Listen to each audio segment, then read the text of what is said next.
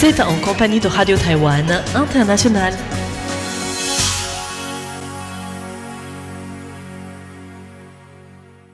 Bonjour et bienvenue à tous à l'antenne de Radio Taïwan International du service français. Pour le programme de ce mercredi 26 avril, tout d'abord le journal d'information proposé par Tiffany Lee.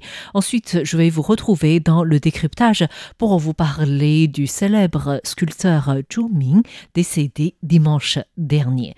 Ensuite, pour la partie de nos émissions thématiques, tout d'abord au micro de RTI de Sasa avec aujourd'hui la société Puyuma structurée par les classes d'âge. Cette émission sera suivie de l'heure des musées de Miaoyonghua dédiée aux œuvres collectionnées au Musée national du Palais. Cette émission animée par Miaoyonghua est à suivre uniquement en ligne. Très bonne écoute à tous en compagnie de RTI. Tout de suite le journal d'information en compagnie de Tiffany Lee et voici les principaux titres. Taïwan souhaite exploiter avec la France le monde numérique. Le président guatémaltèque visite une usine d'automobile à Taichung. Taïwan accuse la Chine de retarder la reprise du tourisme inter des droits. Le directeur d'une maison d'édition taïwanaise détenue en Chine pour atteinte à la sécurité nationale. Bonjour à toutes et à tous, bienvenue dans ce journal de l'information présenté par Tiffany. Tout de suite, le développement des principales actualités de ce mercredi 26 avril 2023. Taïwan souhaite exploiter avec la France le monde numérique. Le Premier ministre Chen Jianren a reçu cet après-midi la délégation sénatoriale française dirigée par Alain Richard, envers qui il a exprimé sa gratitude pour ses efforts dans la promotion des échanges bilatéraux en début des pressions étrangères.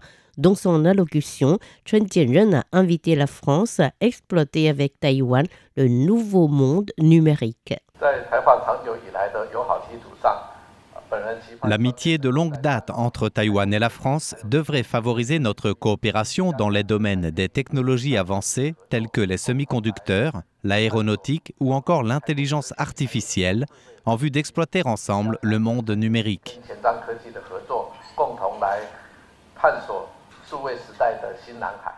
Le Premier ministre a par ailleurs souligné la place importante de la France dans le maintien de la paix en Indo-Pacifique. De son côté, Alain Richard a évoqué un projet militaire à examiner très prochainement au Parlement français, sur lequel le gouvernement français devrait trancher au niveau stratégique, en ajoutant que le gouvernement français souhaitait une plus grande présence dans l'Indo-Pacifique. Le président guatémaltèque visite une usine d'automobile à Taichung. Le président guatémaltèque Alejandro Giamate, en visite à Taïwan depuis lundi, a visité aujourd'hui une usine intelligente du groupe RAC à Taichung, spécialisée dans la fabrication d'automobiles électriques le président était accompagné de la présidente du Parlement guatémaltèque, Shirley Rivera, mais aussi de la présidente taïwanaise Tsai Ing-wen, qui a précisé que cette visite témoignait de l'intérêt prononcé de son homologue pour les transports électriques. Notons que le Guatemala a voté en 2022 une loi sur les transports électriques qui exempte de toute taxe la production et l'achat d'automobiles électriques. Le gouvernement guatémaltèque a dit vouloir coopérer avec Taïwan dans ce domaine afin de réduire la pollution dans son pays. Pour rappel, le pays d'Amérique centrale mène déjà des tests de bus électriques fabriqués à Taïwan. Taïwan accuse la Chine de retarder la reprise du tourisme inter. Aujourd'hui, lors d'une séance questions-réponses au Parlement, le président de la Commission ministérielle des Affaires continentales, ou MAC en sigle anglais, Chiu Tae-san a affirmé que plusieurs points restaient à éclaircir avec la Chine avant d'envisager une réouverture du tourisme entre les deux rives du détroit de Taïwan. Chiu Tae-san a affirmé que de nouvelles péripéties surgissent ces dernières temps avait compliqué davantage la situation et que Pékin continuait à refuser de dialoguer avec Taipei. La Chine continentale ne doit pas créer de nouveaux incidents. À chaque escalade de tensions dans le détroit, nous sommes obligés de réétudier la rouverture. Récemment, la Chine a pris des mesures non conformes à l'état de droit, traduisant des Taïwanais en justice pour des raisons de soi-disant sécurité nationale. Tout cela représente des risques pour nos ressortissants. Le responsable des affaires chinoises a martelé que les arrestations secrètes de Taïwanais se multipliaient en Chine sans même que leur famille en soit informée. Le directeur d'une maison d'édition taïwanaise détenue en Chine pour atteinte à la sécurité nationale.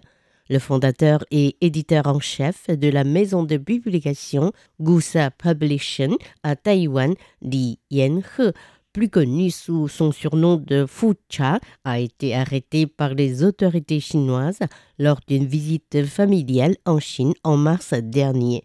Depuis son interpellation à Shanghai, Pékin n'avait dévoilé aucune information sur l'affaire et le gouvernement taïwanais avait dit vouloir respecter la position de la famille de Fucha qui préférait garder le silence, apparemment pour éviter d'irriter les autorités chinoises. Interrogé aujourd'hui à propos de ce dossier lors d'une conférence de presse, la porte-parole du bureau chinois des affaires taïwanaises, Zhu Fenglian, a enfin dévoilé que ce dernier faisait l'objet d'une enquête pour atteinte à la sécurité nationale, sans fournir davantage de détails. Fu Cha est né en 1971 en Mandchourie, dans le nord-est de Chine.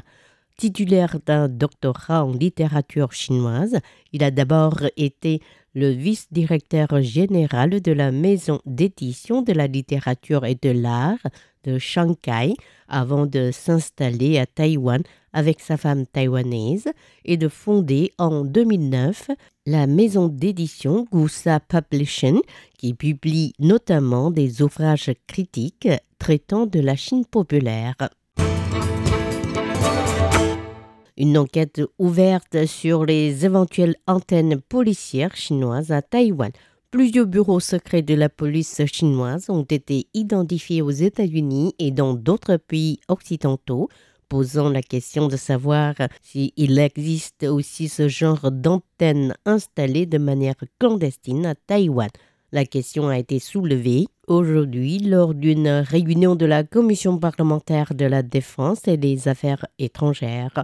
Interpellé par les députés, le directeur du Bureau de la sécurité nationale, Tsai Ming-yen, s'est exprimé sur le sujet. Nous n'écartons pas cette possibilité, mais s'il y en a, elle pourrait se présenter sous une forme différente et opérer différemment que dans les autres pays. Les députés craignent que les agents secrets chinois ne cherchent à rapatrier en Chine de manière illégale les dissidents chinois ou les Chinois impliqués dans des affaires de corruption en Chine. 12 cas supplémentaires de variole du singe confirmés à Taïwan. Le Centre du contrôle des maladies, ou CDC, a aujourd'hui fait état des nouvelles données liées à la variole du singe à Taïwan, selon lesquelles 12 cas supplémentaires ont été enregistrés au cours des sept derniers jours, dont six cas dans le nouveau Taipei. Ces nouveaux cas portent ainsi à 52 le nombre de cas total enregistrés dans l'ensemble du pays depuis que le CDC a déclaré la variole du singe comme une maladie transmissible de deuxième catégorie le 23 juin 2022 Notons que plus de 30 000 personnes ont déjà reçu le vaccin contre la variole du singe lors de la première campagne de vaccination. L'inscription pour la deuxième campagne est déjà terminée et devrait permettre à 30 000 personnes supplémentaires d'être vaccinées. Au vu de la demande importante, le CDC a décidé de commander 20 000 flacons de plus, soit 60 000 doses. Plus de 90% des victimes de violences sexuelles ne déclarent pas l'acte criminel. Il ressort d'une récente enquête de la Modern Women's Foundation que pour diverses raisons, la plupart des victimes de violences sexuelles ne les déclarent pas auprès de la police. Wang Ruxian, une responsable de la fondation, a précisé. Les personnes qui dévoilent le crime le font plutôt auprès d'amis. Seulement un tiers ont reçu un soutien de spécialistes, notamment des psychiatres. Il ne s'agit donc pas d'un recours judiciaire. Les recours à la police ne représentent que 10% des cas. Autrement dit, 90% des auteurs de crimes ne sont pas poursuivis.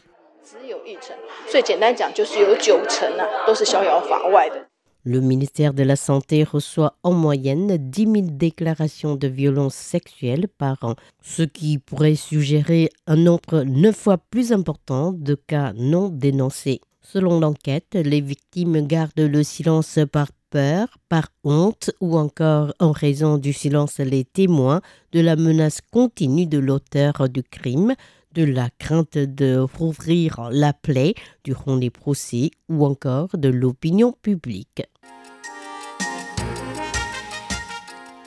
Chers amis auditeurs, c'était Tiffany qui vous a présenté le journal de ce mercredi 26 avril 2023. Merci de votre fidélité et excellente suite de programmes sur RTI. À bientôt!